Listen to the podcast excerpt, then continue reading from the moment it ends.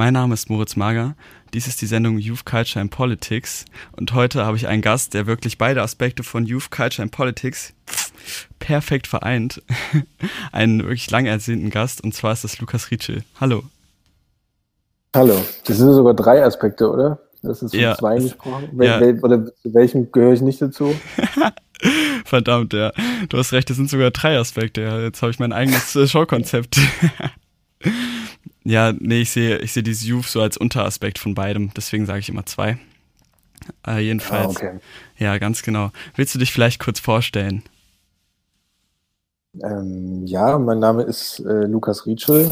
Ich bin Autor und lebe in Görlitz, komme aus der Lausitz äh, im, im, in Sachsen, Ostsachsen. Äh, habe Politikwissenschaft studiert äh, in Kassel und bin dann irgendwann wieder zurück nach Hause sozusagen, nachdem ich kurz mal im Westen war und ja, lebe seitdem hier und fühle mich wohl. Und jetzt freue ich mich, hier sein zu dürfen. Ich war noch nie in Darmstadt, glaube ich. Gar keinen Bezugspunkt zu dieser Stadt. Das ist äußerst schade, ja. Jedenfalls hat unser Lehrer äh, Bezugspunkte zu deinem Buch hergestellt. So viel kann ich schon mal vorwegnehmen. Mhm. So, ja, genau. Du hast ähm, ein recht erfolgreiches Buch geschrieben, mit der Faust in die Welt schlagen. Und ähm, wie gesagt, kam es auch bei mir in der Schule dran, weshalb ich dich direkt nach meinem Abitur angeschrieben habe. Und ich selbst äh, bin auch äh, Autor von mehreren Kurzgeschichten, habe auch schon ein paar Romankonzepte ausgefeilt, die dann immer wieder fallen gelassen. Vielleicht weißt du ja, wie das so ist. Aber jetzt mal ganz allgemein, wie motiviert man sich, einen Roman über 300 Seiten zu schreiben? Also das fängt ja nicht so an. Ne? Also ich, man stellt sich ja nicht hin, oder ich zumindest habe mich nicht hingestellt und gesagt, das, das wird jetzt A ein Roman und B ist der so lang und C wird er auch noch veröffentlicht. Also ich habe ähm, ich hab erst vorher ganz viele kleine Sachen geschrieben, immer mal wieder eingereicht gehabt für so Wettbewerbe. Da gibt es in, in Deutschland eine ganz interessante Struktur an äh, so Anthologien und äh, ganz vielen Prosa-Experimenten, wo man sich so bewerben kann, mitmachen kann, auch für so kleine Preise mal. Wenn man dann das Glück hat, wird man da von der Jury mal rausgepickt. Und wenn man dann noch das Glück hat, auch noch zu bestehen, das ist nämlich häufig so die große Konkurrenz, die man hat gegen all diese Schreibschüler aus Leipzig und Hildesheim, ähm, dass dann da, das war zumindest bei mir so, dass dann noch ein Agent kommt und sagt, ey, das fand ich irgendwie ganz gut, ich habe das da gelesen, hast du noch irgendwas? Und ähm, hatte dann auch was, einen längeren Text, das, ähm, aus dem dann eben dieser Roman geworden ist. Und der hat sich dann auch, der hat sich natürlich noch verändert, der hat sich entwickelt, der ist gewachsen, der ist an vielen Stellen auch einfach geschrumpft. Ähm, so wie, wie Texte eben entstehen, wie, wie alles sich in Kunst verändert, auch ein Lied oder auch ein Gemälde, das äh, mitunter entwickelt sich das erst im Prozess. Genau, und so kam das eigentlich. Ich habe während des Studiums geschrieben, äh, eingereicht, mich beworben, äh, bin irgendwie am Ball geblieben und dann hat jemand, kam jemand und sagte, das gefällt mir, willst du weitermachen? Und dann habe ich da eingewilligt. Aber das war nie abzusehen, wo das hinführt. Ja, ich kenne die Geschichte ja schon so in etwa, wie das angefangen hat. Da gibt's auch ein YouTube-Video drüber, aber kannst du für unsere ZuhörerInnen vielleicht nochmal erläutern, wie das bei dir angefangen hat mit der Motivation zum Schreiben? Ja, das ist so eine, eine unsägliche Ane- Anekdote eigentlich geworden mittlerweile, die sich so, die, die erzähle ich immer oder habt ihr am Anfang erzählt und, und wie das so ist, dann ist das vermeintlich lustig und dann trägt sich das so durch die Welt und immer wenn ich irgendwo bin, möchte jemand, dass ich das erzähle. Also ich erzähle es gerne nochmal. Also es ist, äh, ich äh, mochte Bücher nicht, ähm, mochte Literatur nicht. Das hing eben auch mit Schullektüre zusammen, die ich, die meistens waren das irgendwie Goethes Faust oder, oder alle diese Sachen, die man da kennt. Und ich habe das, ich habe das gehasst, ehrlicherweise. Ich habe das mit meinen Mitschülern, habe ich diese Hamburger Lesehefte genommen, wir haben die zerknüllt, wir haben die äh, verbrannt, wir haben die das Klo versucht runterzuspülen und die tauchten aber immer wieder auf, weil die so billig waren. Also es gab riesige Klassensätze davon. Es ist, also dieser Kampf äh, war aussichtslos eigentlich. Und das war meine Berührung mit Literatur. Ich dachte, Literatur ist sperrig, ist nicht zugänglich, ist von alten Männern vor allem geschrieben und in der Sprache, die ich nicht verstehe. Und ähm, dann kam das, dass ich ähm, eine erste Freundin hatte, sehr verliebt war und diese Freundin oder dieses Mädchen aber in, in meinen damals besten Freund verliebt war. Und das hat mir natürlich das Herz gebrochen. Das war, das war ganz schlimm für mich in dem Moment.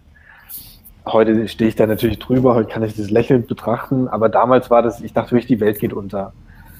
Ähm, wusste mir nicht weiter zu helfen, habe dann irgendwann gegoogelt, was man gegen Liebesschmerz oder Liebeskummer macht und da hat dann bei gutefrage.net hat jemand einen Roman empfohlen und das war Anna Karenina von Leo Tolstoi. Habe dann diesen Roman bestellt und gelesen und habe also, also es ist auch ein alter Mann, es ist auch keine einfache Sprache, aber es war irgendwie näher an mir dran als, äh, was weiß ich, Werther oder Faust oder sowas. Und da dachte ich, ey, was, was diese Figur da fühlt in diesem Roman, dieser Levin, so fühle ich mich auch. Und das ist doch Wahnsinn, dass, dass Literatur das kann, dass dieser Text das kann, obwohl der uralt ist, obwohl dieser, dieser Autor längst tot ist. Und da ging das irgendwie los. Ähm, dass ich da dran geblieben bin und bin dann eigentlich von Buch zu Buch gehangelt. Ich hatte keine Ahnung. Ich habe dann versucht, so eine Art Weltliteraturkanon mit so anzueignen. Ich, weiß, ich wusste nicht, was man sonst lesen sollte. Und da bin ich irgendwie dran geblieben. Und so kam ich dann irgendwann selber zum Schreiben, weil ich es einfach mal ausprobieren wollte. Es war so ein, so, ein, so ein Weg einfach, dass ich, mich hat etwas beeindruckt und ich wollte es irgendwie vielleicht auch einfach kopieren können. Ah, okay. Und hast du da am Anfang dir auch genau ein Thema festgelegt? Es geht ja auch logischerweise bei mit der Faust in die Welt schlagen ganz, ganz stark um ein Thema. Hattest du vielleicht am Anfang in deinen ersten Erzählungen und deinen ersten Aufschriften andere Themen? Ich weiß ich gar nicht. Ähm, das, was man später oder was später als Thema sich vermeintlich herauskristallisiert, das muss ja nicht das sein, was mich an dem, an dem Sujet, auch an den Figuren interessiert hat. Also ähm, ich habe ich hab mich nicht hingesetzt und gesagt, ich, ich schreibe einen Roman über, über eine ostdeutsche Gesellschaft, ähm, von denen Teile sich radikalisieren ähm, und sogar gewalttätig werden. So hätte ich, hätte ich das nie, nie formuliert, sondern ich wollte einfach nur, ich wollte eigentlich diese, diese Brüdergeschichte erzählen mit dem, was ich kenne, mit dem, was ich so erlebt habe, gesehen habe, gehört habe und das einfach irgendwie zusammenbringen. Ähm, und so entsteht dann eher ein Text. Es, es geht gar nicht darum, dass man sagt, ey, ich würde gerne über das Thema Krieg schreiben.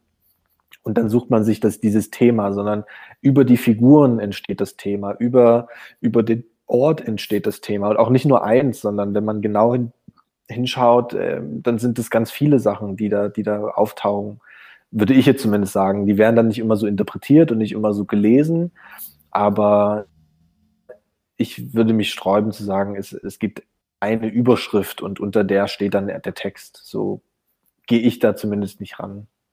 Ja, mit der Faust in die Welt schlagen beschäftigt sich auf jeden Fall auch mit anderen Themen.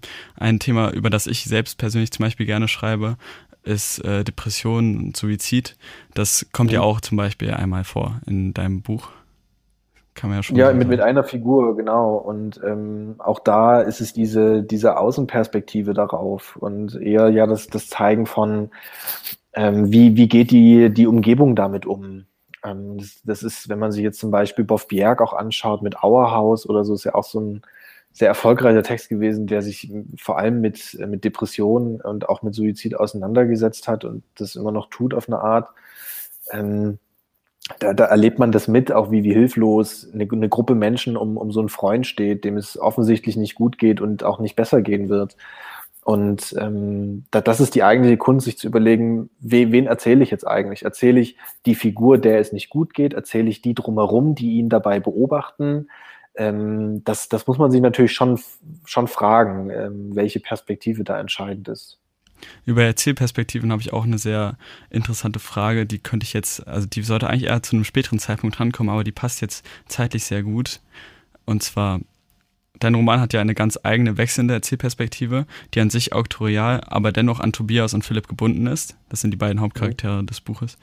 Dadurch wird öfters aus einer personalen Perspektive der beiden Charaktere geschrieben. Zudem gibt es viele markante kurze Sätze, die ellipsenartig sind. Woher kommt dieser eigene Schreibstil? Gab es wichtige Inspirationen und welchen Effekt soll diese Art des Schreibens auf den Leser haben? Ah, das sind, das sind mehrere Fragen in hm. einer. Äh, und es ist vor allem, das, das Interessante ist ja, dass du aus, aus dieser Leserperspektive das, das diskutierst. Ja? Dass du, also du hast das Buch gelesen und du sagst, ähm, also für dich ist das Thema drin und für dich ist die Perspektive da.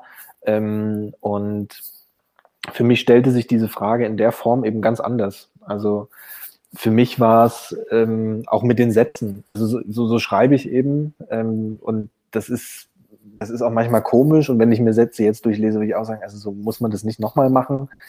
Ähm, das, sind, das sind Sachen, die im Prozess entstehen ähm, und die ich mir auch nicht versucht habe anzueignen. Also ich glaube, dass, dass auch durch das Üben entsteht eine eigene Sprache und entsteht auch ein, ein Stil, je nachdem, wie, wie man da eben dran bleibt und wie man, wie man damit arbeitet.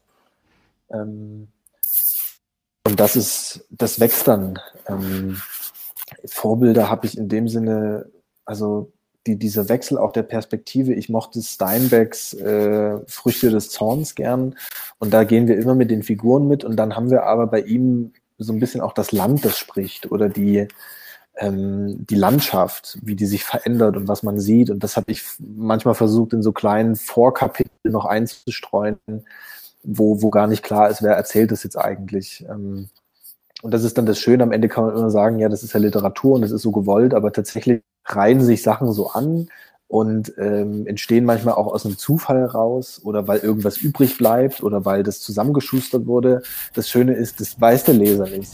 Und die Leserin, die nehmen dann das Buch und die denken, nur weil das zwischen zwei Buchdeckeln ist, ist das natürlich super ausgefeilt und, ähm, und, und hochgradig kunstvoll geworden. Aber manchmal, manchmal ist es nur sowas sehr Unbeholfenes. Ähm, und manchmal ist es auch wirklich äh, meine, meine eigene Unfähigkeit. Also, dass ich nicht, nicht weiß, wie, wie müsste ich es besser machen oder wie könnte ich es besser machen. Manchmal scheitere ich ja auch an meinen eigenen Ansprüchen. Das, das, das ist dann immer das Interessante, denn sobald ich diesen Text aus der Hand gebe und ja irgendwo gesagt habe, jetzt ist, jetzt ist Schluss damit, ähm, dann geht er seine, seinen eigenen Weg. Also ich glaube, das Allerschwerste ist ähm, wirklich zu sagen, nee, ich, ich gehe jetzt nicht nochmal durch das Kapitel und ich gehe nicht nochmal über den Satz. Mhm. Man kann immer unzufrieden sein, aber das dann rauszugeben, wegzugeben und ähm, das ist eigentlich, eigentlich das Schwierigste. Ähm, von da an ist dann eigentlich auch das Buch beendet. Also nicht, nicht dann, wenn es zwischen diese Deckel gedruckt ist und wenn ich es dann im, im, Laden sehe, sondern eigentlich ab dem Moment, wo ich sage, nee, jetzt, jetzt bin ich einverstanden damit, jetzt will ich auch nichts mehr ändern. Wie kommt man an diesen Punkt, dass man einverstanden ist? Man könnte ja ewig weiterschreiben. Also du, du, du kannst immer weitermachen und du kannst immer weiter und irgendwann muss man sich einfach entscheiden. Dann ist, dann ist Feierabend. Und ich habe für mich festgestellt, dass im Schreibprozess selber ist am, am fruchtbarsten ist aufzuhören, wenn das Gefühl sich einstellt, oh, jetzt, jetzt bin ich im Fluss. Jetzt, jetzt könnte es, jetzt geht's richtig los sozusagen. Das ist ein bisschen selbstdrangsalierend, aber das hat den Vorteil, dass man am nächsten Tag ganz einfach wieder anknüpfen kann. Ähm, das ist ganz schwierig, ein, ähm, mit einem Kapitel auch das Schreiben für den Tag zu beenden. Weil eigentlich, dann, dann ist das abgeschlossen im Kopf und es ist für mich zumindest total schwierig, am, am nächsten Tag neu anzufangen. Am besten ist es sofort, das Kapitel zu beenden, noch die ersten zwei, drei Sätze vom nächsten Kapitel zu machen und dann den zu klappen. Also niemals bei habe, wie am besten läuft. Also niemals bei Cliffhangern stehen bleiben, wenn ich das jetzt richtig verstehe. Mit Cliffhanger hat das, hat das nichts zu tun. Also so ein, ein, Kapitel oder ein Abschnitt kann ja auch beendet sein, ohne dass es ein Cliffhanger ist. Aber einfach ähm, die, dieses Gefühl zu haben, ich, ich, ich würde jetzt, also nehmen wir mal ein Beispiel, du, du erzählst eine Autofahrt, ähm, und willst, dass das Kapitel endet, was weiß ich, bei, wenn die, wenn die von der Autobahnabfahrt runterfahren oder was weiß ich, jetzt nur ganz, ganz platt. Und dann hast du diesen, diesen Satz hingeschrieben und bist so im Gefühl von, ah, okay, jetzt, jetzt könnte ich aber weiter erzählen, wie diese Autofahrt weitergeht. Ähm, dann machst du aber trotzdem einen Punkt und hebst dir das für den nächsten Tag auf. Ähm, weil, weil das schädlich wäre, diese, diese ganze Autofahrt jetzt zu Ende zu erzählen und dann am nächsten Tag dazustehen und sagen, hm, Mist, wie geht's jetzt eigentlich weiter? Sondern in, aus dem Gefühl heraus, es, es könnte jetzt sofort weitergehen, dann sich zu unterbrechen. Das ist, das ist schwierig, aber es ist für mich zumindest fruchtbar. Okay. Ist es verständlich? ja, sehr aus meiner Perspektive. Okay. Kommen wir wieder zurück zu deinem Buch mit der Faust in die Welt schlagen. Wir haben ja den Inhalt schon ein bisschen angeschnitten und ich glaube, mittlerweile magst du es selbst nicht mehr, dass man es so sieht, aber aus vielen Perspektiven ist sein Buch ja hauptsächlich äh, eine starke Beschäftigung mit dieser äh, Rechtsextremismus-Problematik und eben damit, dass äh, die neuen Bundesländer immer noch etwas zurückhängen. gleichzeitig hat dein Buch bei der Veröffentlichung ja auch irgendwie den Zahn der Zeit getroffen, da die Vorfälle in Chemnitz noch nicht so lange her waren. Daher gab es auch einige ähm, positive Rezen äh, Rezensionen von Massenmedien, äh, zudem eine Nominierung für den Aspekte Literaturpreis.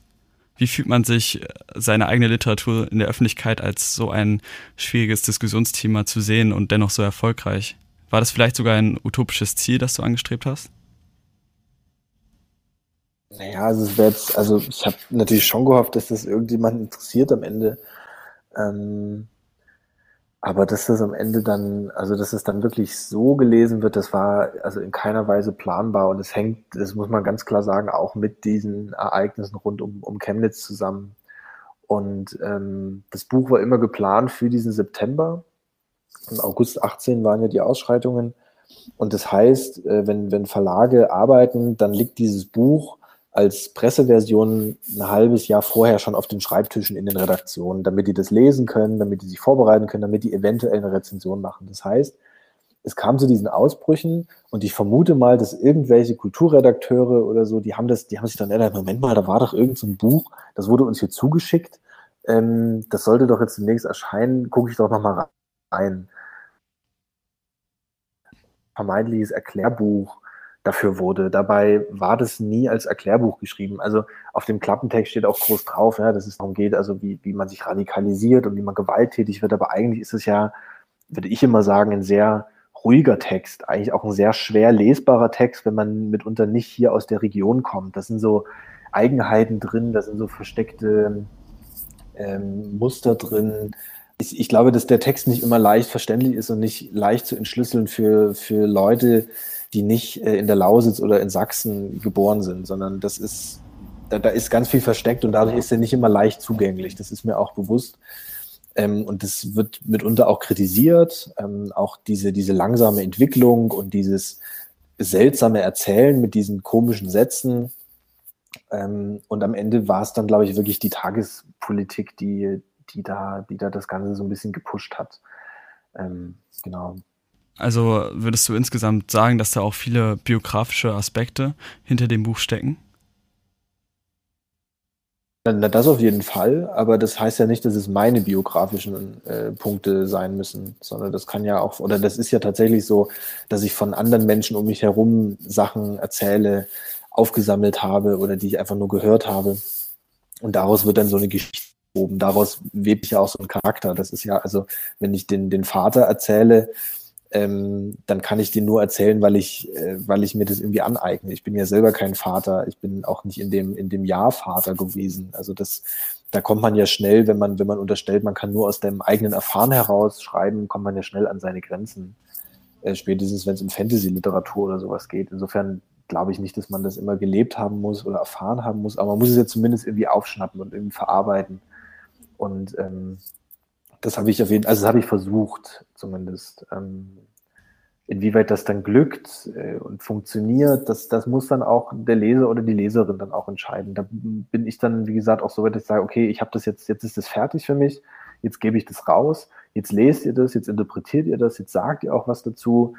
Und dann entsteht bei jedem, das ist ja das Tolle an Literatur, man kriegt es nur eben nicht mit, dass bei jedem entsteht ein anderer Text, eine andere Figurenwelt und überhaupt, also das, was du gelesen hast, sieht in deinem Kopf anders aus als das, was ich eigentlich erzählen wollte oder das, was ähm, eine andere Person liest. Und das ist ja das, das Spannende daran. Wir kommen nur leider nicht dahin, dass wir, dass wir das aufschlüsseln können. Deswegen ist Literatur manchmal auch etwas sehr, ja, auch deswegen nicht leicht zugänglich, nicht leicht teilbar, weil, weil diese Erfahrungen, diese Erlebnisse, die wir haben beim Lesen, äh, so ganz individuell sind. Das ist kein Kinoerlebnis, wo man dann gemeinsam über das genau gleiche erzählt und äh, berichten kann, über das genau gleiche Bild mit dem gleichen Musikframe, im gleichen Raum am besten.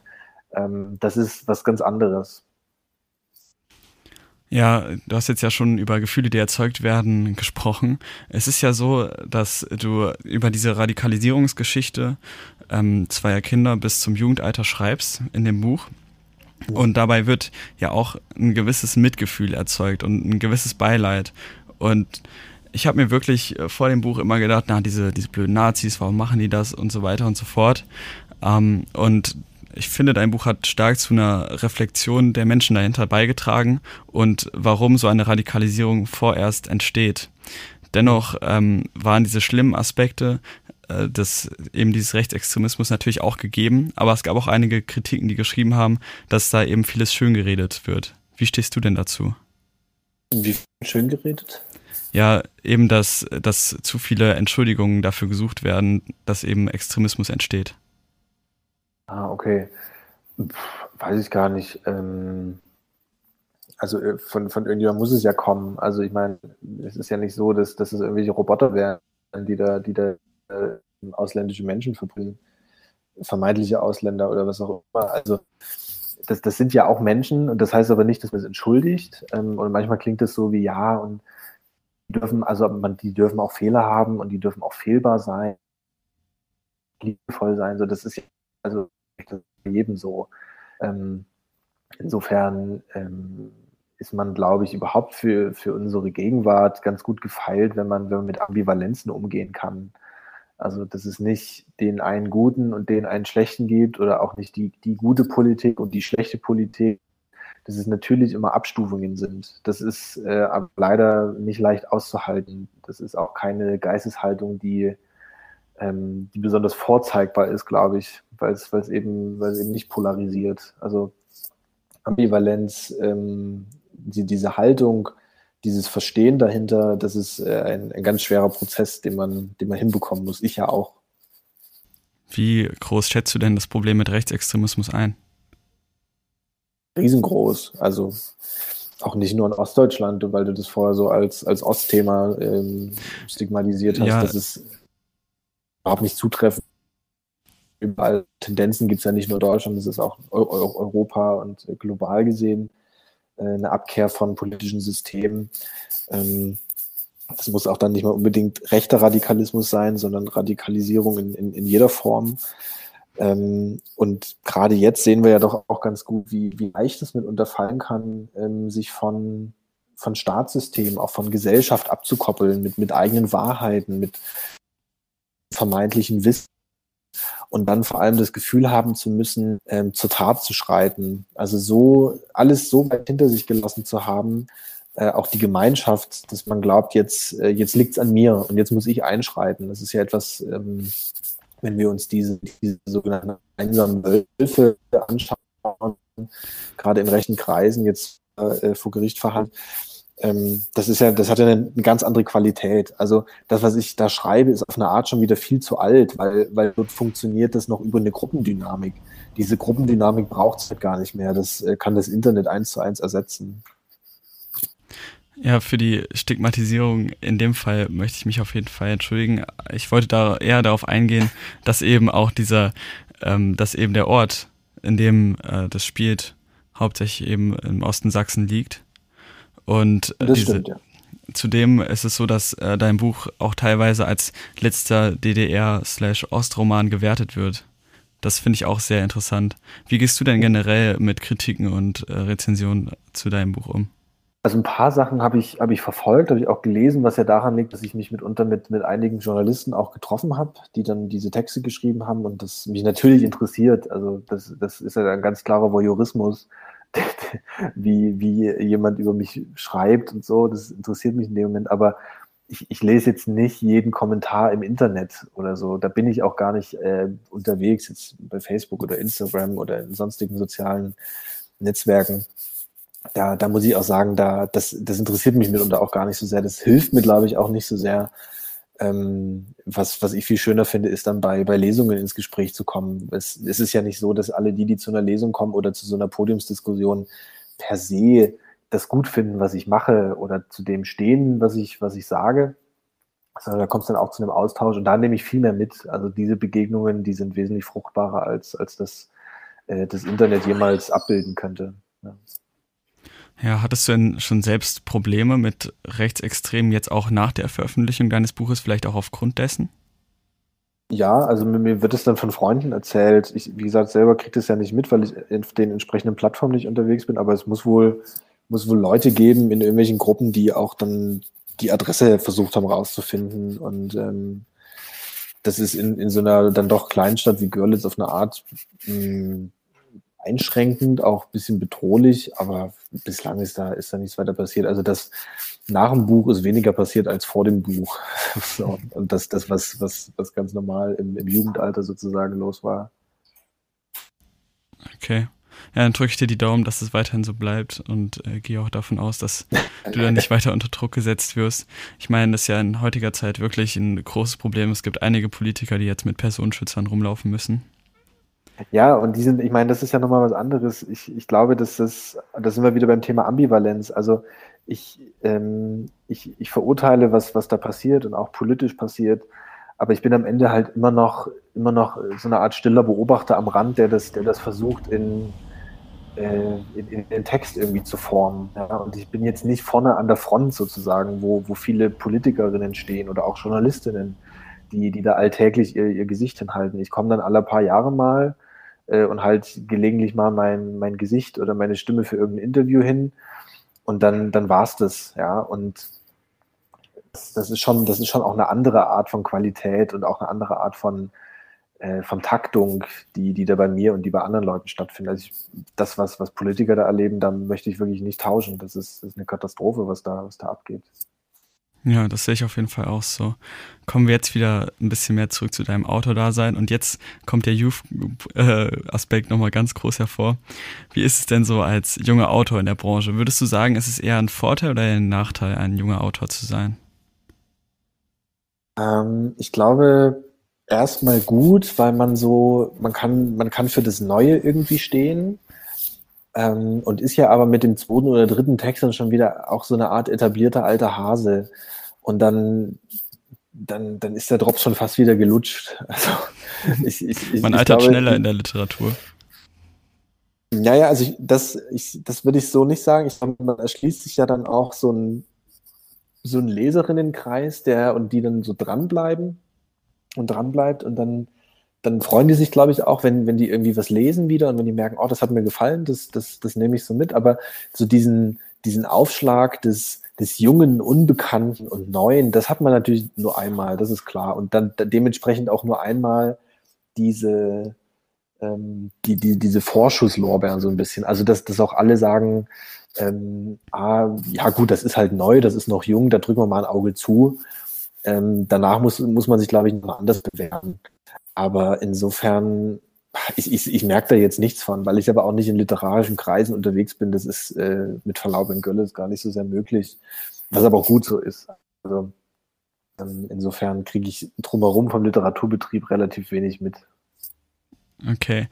Könntest du dennoch versuchen, mir die Frage zu beantworten, in welcher literarisch-historischen Zeit wir uns gerade befinden. Wie würdest du die in 20 Jahren aus einer Retrospektive betiteln?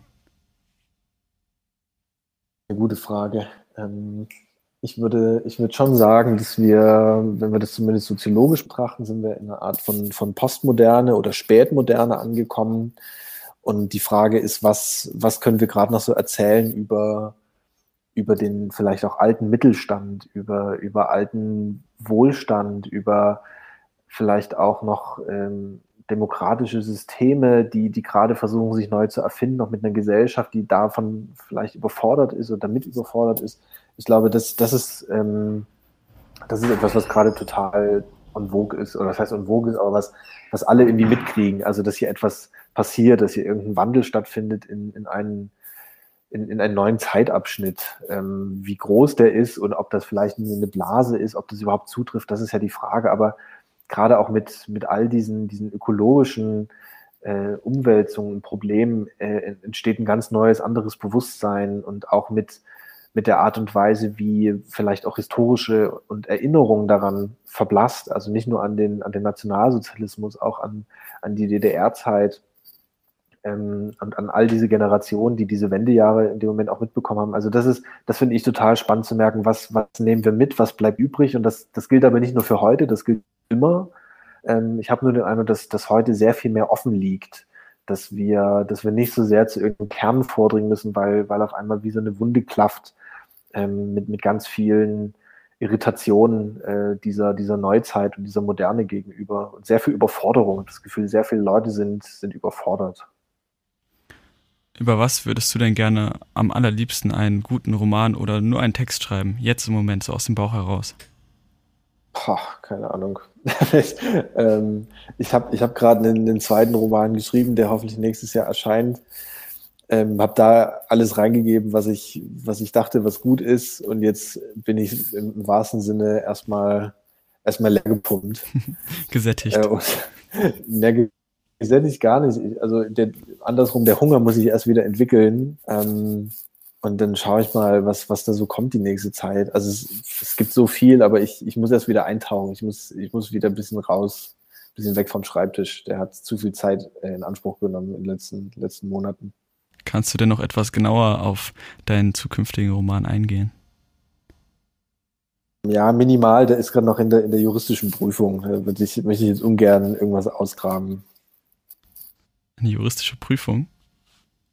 Ja, das ist immer dann der Fall, wenn, wenn Personen, das, äh, die es tatsächlich gibt, auch so äh, auftauchen in einem Text. Das muss einfach geklärt sein. Und solange das nicht geklärt ist, kann ich da leider nichts zu sagen. Handelt es sich denn dabei um äh, deutsche Personen oder bist du jetzt international aufgestellt? nein, nein, es ist schon noch eine, also es ist eine deutsche Person, aber international bekannt. Ah, okay. Geht es vielleicht um Staatsoberhäupter? Nein, geht's nicht. Okay, ich, ich höre auf. Selbst wenn du, selbst wenn du es errätst, es nicht sagen. okay, ja, ich, ich höre ja schon auf, tut mir leid. Kannst du denn verraten, wann in etwa die Veröffentlichung geplant ist? Ein bisschen die Werbetrommel rühren. Wenn alles gut läuft im August, aber oder August, September, also eher so Mitte, Mitte des nächsten Jahres, würde ich jetzt mal mutmaßen. Und ist, ist dieser Roman ein Corona-Kind? Nee, gar nicht. Ähm, eher im Gegenteil, der ist in der Zeit entstanden, in der Corona noch weit entfernt war. Also noch nicht mal, wahrscheinlich noch nicht mal entstanden in seiner jetzigen Form. Ähm, ich habe nur das letzte, dieses Jahr jetzt genutzt während dieser ganzen Corona-Pandemie, um, um Sachen zu verändern, daran zu arbeiten, also klassischer Lektoratsprozess. Aber der, der Inhalt selber ist, ist lange vorher entstanden. Ist ja interessant. Hast du Angst, dass es dann vielleicht etwas zu realitätsfern ist, dass sich jetzt so viel geändert hat? ja, ich, ich habe immer, ich habe natürlich die Sorge, dass, ähm, dass, ähm, dass die, ähm, dass alles, was, äh, dass alles irgendwie von Corona verschluckt wird. Und gleichzeitig habe ich aber auch die Hoffnung, dass natürlich andere Themen, die ja alle auch da sind, dass die auch weiterhin Beachtung finden und äh, auch natürlich behandelt werden müssen. Insofern, ja, bin ich jetzt wie gespalten. Es wird, glaube ich, gerade sehr viel gelesen, ähm, was zeigt, dass das, wir uns nicht alle zwangsläufig mit Corona beschäftigen müssen. Ich glaube, andere Themen sind, sind gerade auch sehr willkommen auf, und auf diese Schiene setze ich. Ah, so. Quasi auf die Bücherrenaissance, die wir gerade nochmal erleben. Ja, genau. Ja, jetzt nochmal zurück zu mit der Faust in die Welt schlagen und zwar wortwörtlich. Ähm, wie kommt man denn auf einen Titel für, für einen Roman und wie schwer ist es, sich auf einen Titel dann festzulegen und den erstmal zu finden? Also ich habe mich mit dem echt schwer getan. Der stand erst am Ende des Prozesses. Ich habe ähm, ich habe versucht, so eine Art Gefühl damit zu vermitteln. Also ähm, vor allem, wenn man an, aus, aus Sicht von, von Tobias denkt. Und habe hab das dann genommen. Und ich hatte das große Glück, dass dann, dass mein Agent und auch meine Lektoren meinen, ey, das ist ein super Titel, den nehmen wir einfach so. Ähm, jetzt beim neuen ist mir im Prozess einer eingefallen, wesentlich kürzer, wo es auch bislang noch heißt, ja, können wir nehmen, klingt ganz gut äh, ansonsten gibt's da gibt's eine klassische Hilfestellung, dass man, wenn man lange keinen Titel findet, dann später nochmal durch den Text durchgeht und nach irgendwelchen Worten guckt oder, ähm, oder nach irgendwelchen Sätzen oder nach Wortgruppen und schaut, kann man das irgendwie verwenden. Es gibt von, äh, von René Magritte, äh, diesem surrealen Maler, gibt's einen ganz guten Hinweis, der meinte, ähm, das ist all allerdings auf, auf Gemälde natürlich bezogen. Also der, der Titel darf das Bild nicht äh, erklären und das Bild, das Gemälde darf den Titel nicht illustrieren. Und das ist, glaube ich, ähm, ein ganz guter Ratschlag. Ah, okay, das ist wirklich interessant. Ja, ich denke mir auch immer, wenn in einem Film oder ähnliches dann der Titelsatz gesagt wird, so, ach, komm schon, das muss jetzt auch nicht sein. Wie, wie würdest du denn zu einer Verfilmung deines Buches mit der Faust in die Welt schlagen stehen? Also würde mich freuen. Aber da habe ich ja äh, nicht, nicht viel mitzureden, das müssen andere klären. Also da passiert im Hintergrund gerade so ein bisschen was und da wird ganz viel sondiert, weil ich, ich kenne mich mit diesem deutschen Filmmarkt nicht aus. Ähm, da, da hängt viel davon ab, ob man Förderung bekommt, ob irgendwelche äh, Landesanstalten mit reingehen und Sender oder äh, Produzenten natürlich. Und das ist, das ist zum Glück eine Arbeit, die ich selber nicht leisten muss. Ich würde mich freuen. Ich wäre auch gespannt auf das Ergebnis. Ähm, und wenn es soweit kommt, versuche ich da auch im, im Prozess so viel äh, mit einzuwirken und vielleicht ein bisschen mit Ratschläge zu geben, so gut es eben möglich ist. Aber gleichzeitig muss es immer auch äh, die Chance haben, ein eigenständiges Kunstwerk zu werden. Und das ist eigentlich das, das Allerwichtigste daran. Also ist ein Film, äh, eine Verfilmung gar nicht mal so unwahrscheinlich? Stand jetzt nicht, nee, aber das ist alles äh, mit heißer Nadel gestrickt. Also das kann von heute auf morgen auch wieder kippen, gerade jetzt in den Zeiten, wo, wo Finanzierungen ganz schwierig sind. Also da würde ich jetzt äh, mich nicht drauf festlegen und sagen, da, da kommt auf jeden Fall irgendwas, es wäre schön, aber äh, festlegen kann ich mich da nicht. Okay. Ja, dann kommen wir zur finalen Frage. Und zwar, hättest du erwartet, nachdem du selbst kein Fan von Schulliteratur bist, dass dein Buch irgendwann von einem Lehrer ausgesucht wird und zum Beispiel mir als Roman der in der Schule aufgetischt wird? Ja, das, das, hat, das hat eine gewisse Ironie, muss ich sagen. Mhm. Äh, ich, ich sag mal so, wenn, wenn das Buch dafür sorgt, dass jemand das mit genauso viel Ablehnung liest, wie ich damals meine Schullektüre und dann denkt, ey, ich, also ich, ich würde gerne was, was besser machen oder ich, ich kann damit nicht umgehen und mir fehlt da irgendwie ein Zugang. Und wenn, wenn das dafür sorgt, dass er dann vielleicht ähm, andere Bücher sucht oder selber was schreibt, dann finde ich, ist das ein, dann ist der Kreis eigentlich perfekt geschlossen. Ja, also wird daraus dann eine runde Geschichte aus seiner Ablehnung sozusagen. Ich, ähm, Ablehnung muss, muss weitergereicht werden. Ich finde es nur folgerichtig, dass, dass da eine Schülergeneration kommt, die diesen Roman ablehnt. ah, vielleicht könnte es als Motivation gelten, das Ganze dann noch besser zu machen. ja, mal schauen. Vielen Dank für das Interview, Lukas Rietsche. Ja, Dankeschön. Und jetzt hören wir noch mal kurz rein in einen Ausschnitt von Mit der Faust in die Welt schlagen, gelesen von Lukas Rietsche. In der folgenden Szene geht es schon um einen starken Punkt der Radikalisierung eines der beiden Hauptcharaktere und so befinden wir uns schon im letzten Drittel des Romans. Kennst du diese Dinger, wo der Schnee hängen bleibt? fragte Menzel. Eine schwierige Frage, um keine Nachfrage zuzulassen. Die auf dem Dach, schob er nach. Dann fiel ihm das Wort ein, Schneefanggitter. Philipp nickte, war verwundert. Ich habe gehört, dass die in Sachsen Pflicht sind. Wieder so eine bescheuerte Regel, sagte Menzel. Er zog sich die schwarzen Stoffhandschuhe an, die Philipp an Silvester sofort aufgefallen waren. Ob Winter oder Sommer, Menzel und Robert schienen darauf kein Werk zu legen. Wir machen uns die zunutze, sagte Ramon. Gute Idee, wenn das klappt. War ja auch meine, sagte Robert. Halt die Fresse, Missgeburt. Menzel zwickte ihn in den Bauch. Sei froh, dass wir dich nicht dafür verwenden. Dann wieder an Philipp gewandt. Hast du eine Kapuze? Nein. Menzel öffnete das Handschuhfach, indem er zwischen Roberts Beine griff. Die CDs, die er zur Seite schob, lagen lose herum. Dann fand er eine abgewetzte schwarze Mütze. Wir warten noch, bis es dunkler ist, sagte Ramon. Ich bring dich dann auch nach Hause, sagte Menzel. Das beruhigte Philipp am nächsten Tag musste er wieder zur Schule gehen, Ramon ja auch, das vergaß er hin und wieder. Die Scheibenwischer waren eingeschaltet, aber rieben bald trocken über das Glas. Eine alte Frau ging vorbei und drückte ihr Gesicht an die verdunkelte Scheibe, dann wich sie schlagartig zurück, als sie erkannte, dass jemand im Inneren des VW saß. Als wäre das nie passiert, wechselte sie die Straßenseite und verschwand in einer Seitenstraße, ohne sich nach dem Wagen umzudrehen. Scheiß drauf, sagte Menzel und stieg aus. Robert folgte ihm, Ramon seufzte. Als Philipp sich neben das Auto stellte, die schwarze Mütze in der Hand, Dynamoaufnäher, der Gummi schon porös, öffnete Menzel den blauen Sack. Er würgte oder täuschte es vor. Dann winkte er Philipp zu sich. Amseln, die über den Gehweg hüpften, Hunde bellten, Menzels Glatze frisch rasiert, an den Schläfen standen einzelne Haare ab. Bartwuchs hatte er offensichtlich nicht.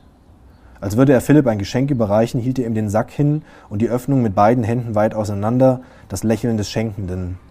Philipp sah hinein und konnte es zunächst nicht erkennen, zu dunkel durch die blaue Farbe des Sackes, Licht nur durch die Öffnung, Fliegen, die aufstiegen, es stank wie aus einer Biotonne. Mutter hatte ihm beschrieben, wie wundgelegenes Fleisch roch. Er verstand, dass die Handschuhe nicht Teil einer Verkleidung waren.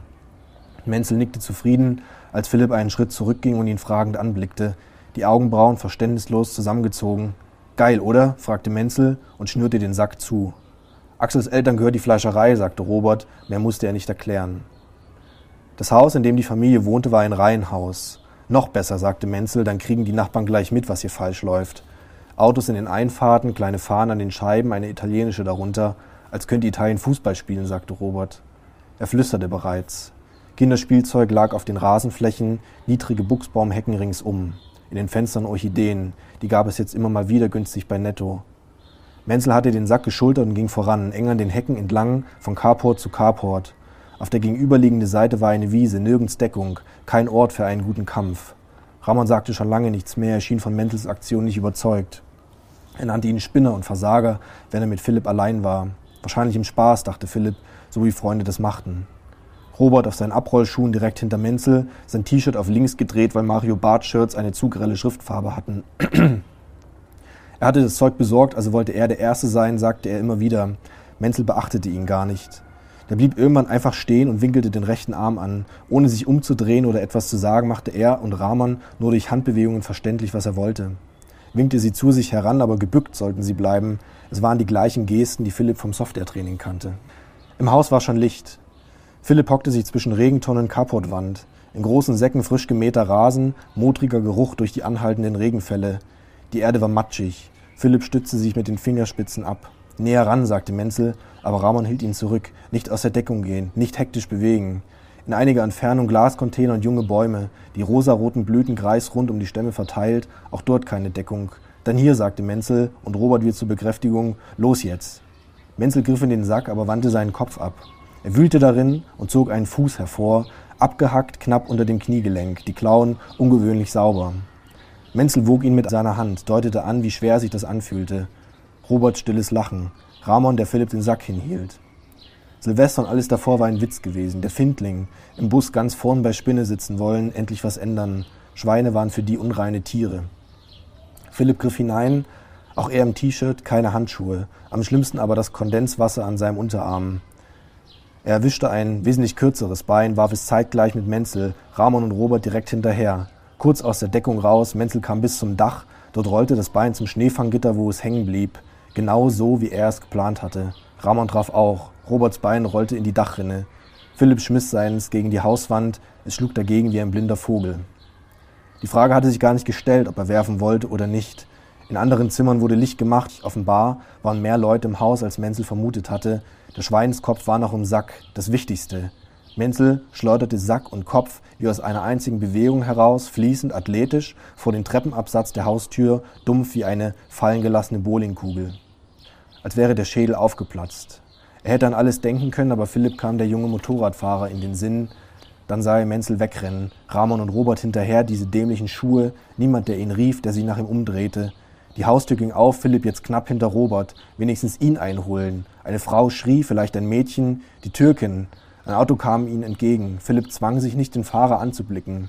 Das Gefühl, wie an Schultagen, wie nach Besuchen oder Ausflügen, irgendwo etwas vergessen, etwas liegen gelassen zu haben, unsicher, ob da jemand nach ihnen rief, nach ihm, eine Männerstimme.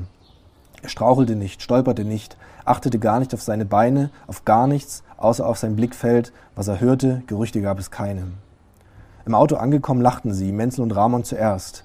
Robert, nachdem er wieder Luft bekam. Philipp zog sich die Mütze vom Kopf. Er wollte an seinen Händen riechen, aber strich sie schließlich an seiner Hose ab. Dann das Wissen, dass sie es geschafft hatten, wegzurennen, ganz abgesehen vom Werfen.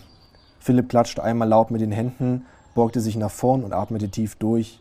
Robert keuchte immer noch, Menzel hielt das Lenkrad fest. Fahr, rief Ramon, da kommt jemand. Philipp drehte sich um, ein Mann, der aus der Einfahrt gerannt kam, jetzt auf der Straße innehielt. Er blickte in jede Richtung und zögerte in eine bestimmte zu gehen. Fahr, rief Philipp, fahr einfach los. Fast hätte er Bitte gesagt, aber es klang ohnehin schon wie ein Flehen. Er rutschte auf seinem Sitz zurück und duckte sich, wandte das Gesicht zur Scheibe, wie erbärmlich er damit jetzt aussehen musste, das weinerliche Kind, das nicht werfen konnte. Menzel gab Gas. In seiner Aufregung hupte er und zeigte den Stinkefinger nach hinten, lachte wie ein Wahnsinniger. Der kriegt mich nie ohne Kennzeichen. Hallo und herzlich willkommen bei Radio Darmstadt auf der 103,4 MHz oder auch im Webstream auf www